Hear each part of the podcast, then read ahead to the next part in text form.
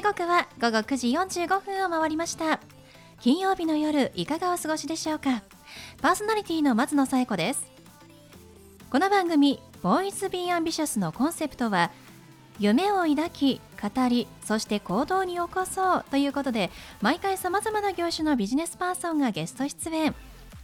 どんなビジネスをされているのかどうして始めたのかその思いを語っていただくそんな番組です。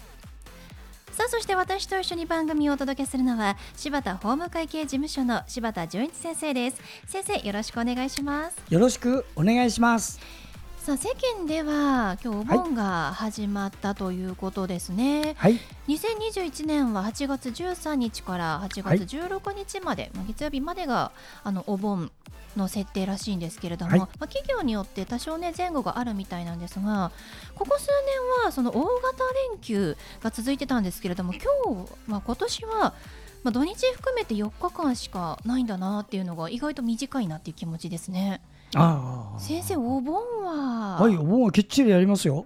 あお盆は。あのに7月のお盆もええ。きちっとやっぱり東京の方はねはいやるんで迎え日と送り日とやりました。あ私はその時はどんなに忙しくてもねええ。あのそこの立ち会います。あそうなんですうん、ね。やっぱりご近所でねうんきちっと一人暮らしの人でやってる方いるので一人じゃちょっと危ないからうんおばちゃんなんでねええ必ず行きますそうなんですね。東京はもう7月でそれやるんだけど、まあ、ち地方はね地方というか、はい全全国的には8月ですから、ええええ8月からのお盆これが本番ですね。そうですね。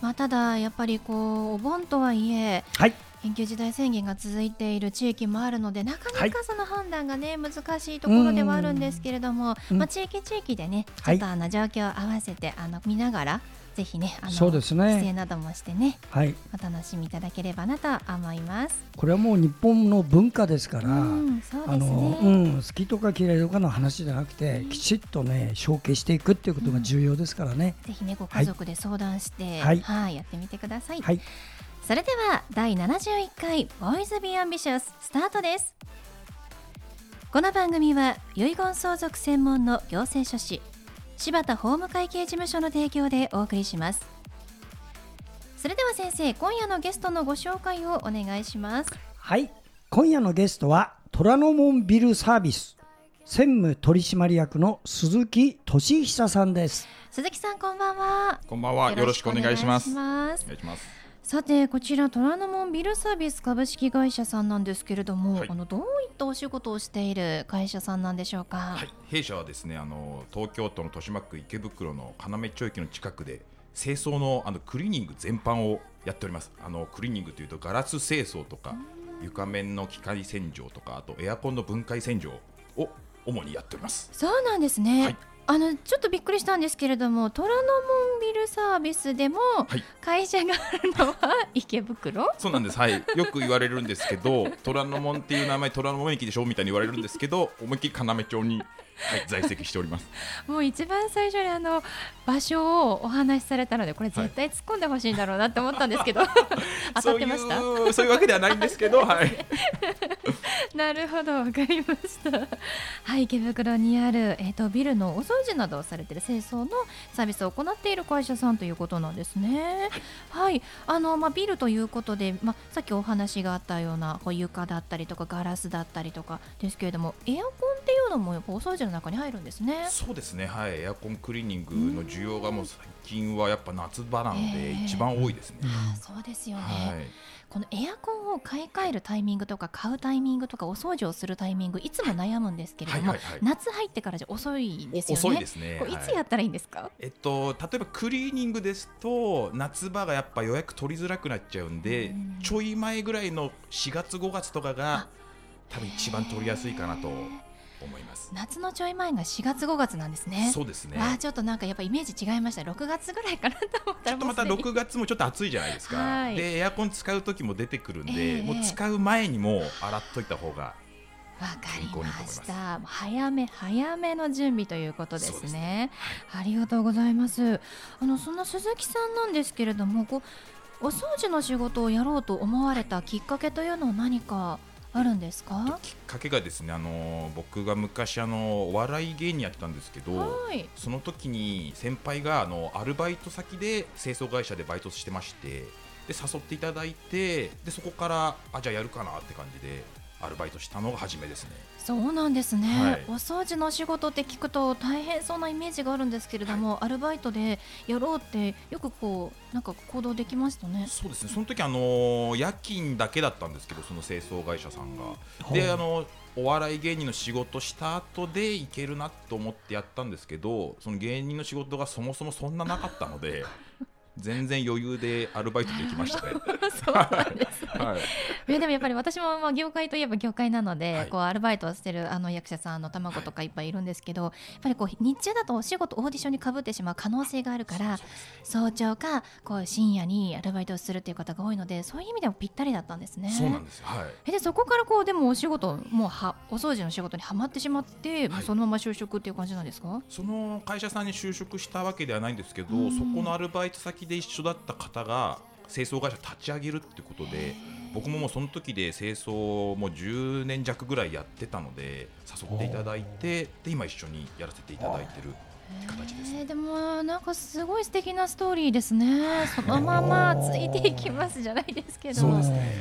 誘ってもらったのをきっかけに、はい。今もう専務取締役ということですからね。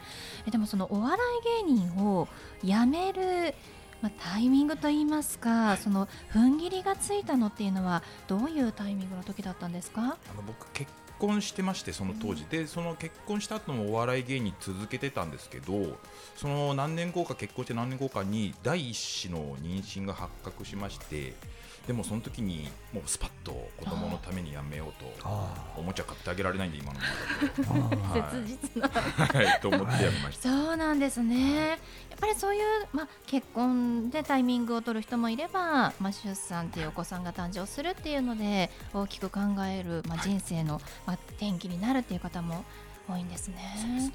でもこう後悔と言いますかなんかこう残っていること気持ちっていうのはないですか？いや全然ないですね。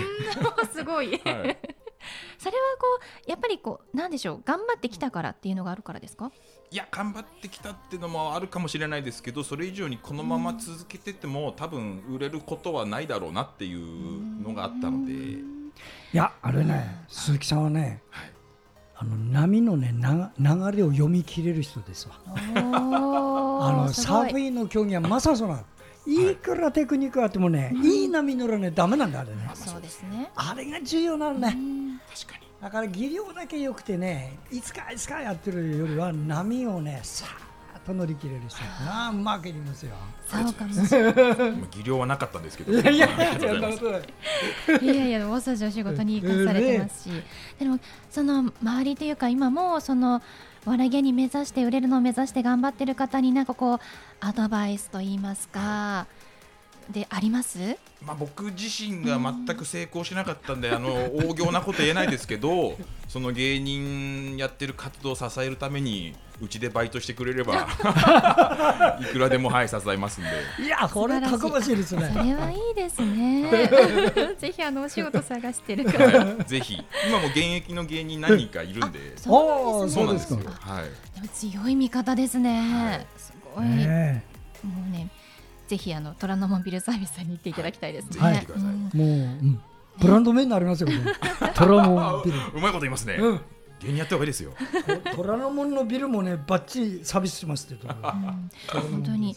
でもこのコロナでその大掃除といいますか、あのまあ除菌含め結構こう拭く作業、掃除をする作業って皆さん増えたと思うんですけれども、お仕事として会社としてその需要っていうのは今増えてはいるんですか？えっと、その定期清掃とかそういうのは減っちゃったんですけど、そのエアコンの洗浄とかはやはりあの夏場になると増えてきますね。はい。エアコンっていうのは普通のエアコンでもなんかこうあ特殊もなうエアコンがあったりするんですか？えっと店舗についてるようなあの大きなエアコンからお宅にあるようなあのルームエアコンとかまで全部やってますんで。そうなんですね、はいい、やでも増えているイメージがあったんですけれども、その定期的な清掃っていうのは企業がやっぱりこうテレワークになったりとか、はい。お店が閉まったりとかそういうことでなくなっている。それも多いですね。とあと多分売り上げが減っちゃっうてん。何削るかみたいなところで多分一番最初に清掃とか削られちゃうんで。あそうなんですね、はい。そういうこう現状っていうのはやっぱりニュースで取り上げられたりしないのでやっぱり本当に多くの企業さんがダメージがあるんだなっていうのを今お話聞いて思いましたね。はい、その飲食店さんからまたそこに付随する企業の方々もうんやっぱダメージはちょっと少なからずあるのかなとそうなんですね。まあでもこの夏場はエアコンということでね、まあぜひ依頼をお願いしたいと思います。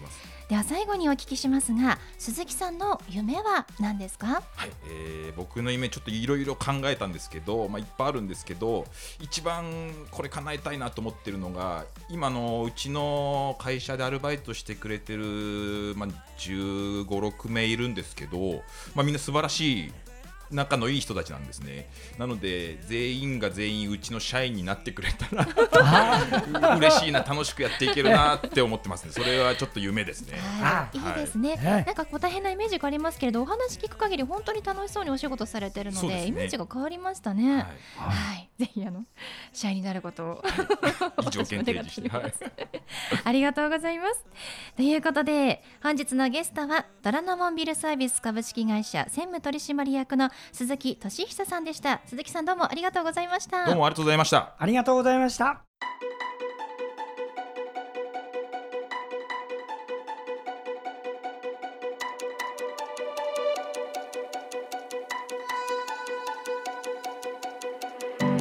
続いては柴田先生のワンポイントアドバイスです。では先生今日はどんなお話をしてくださるんでしょうか？はい、遺言相続専門の行政書士の柴田です。この仕事を31年やっております。他の仕事は一切しておりません。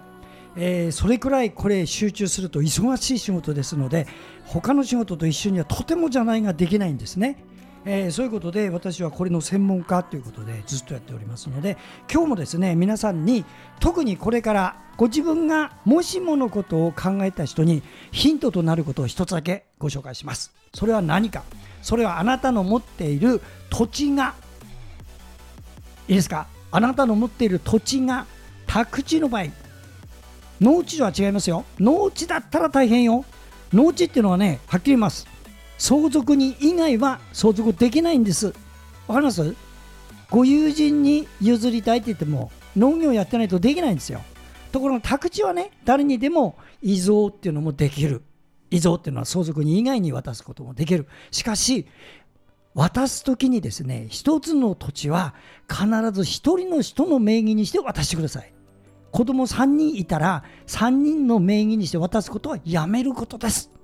今日のテーマはそこです。なぜならば3人の名義にして土地を渡しました。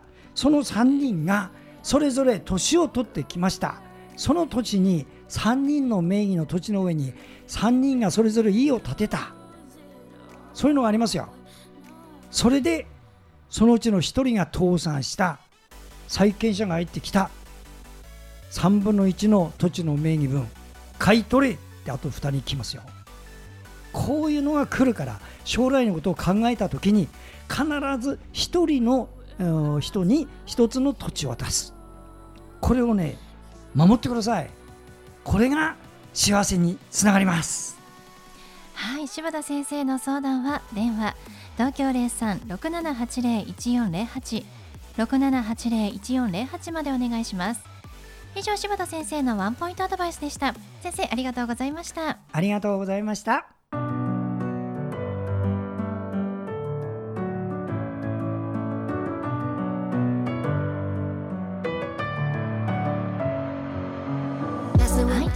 でお送りしてきました「 Voice Be Ambitious いかがでしたでしょうか？本日のゲストは虎ノ門ビルサービス株式会社専務取締役の鈴木俊久さんでした。え清掃サービスお掃除ですね。サービスを行っている会社さんということで、まあ、夏場あの暑いのでエアコンのお掃除などをしてほしいという方ぜひですねツイッターで虎ノ門ビルサービスと検索をして問い合わせをしてみてください。それではまた来週この時間にお会いしましょう。お相手は松野紗友子と。柴田純一でした。それではさようなら。さようなら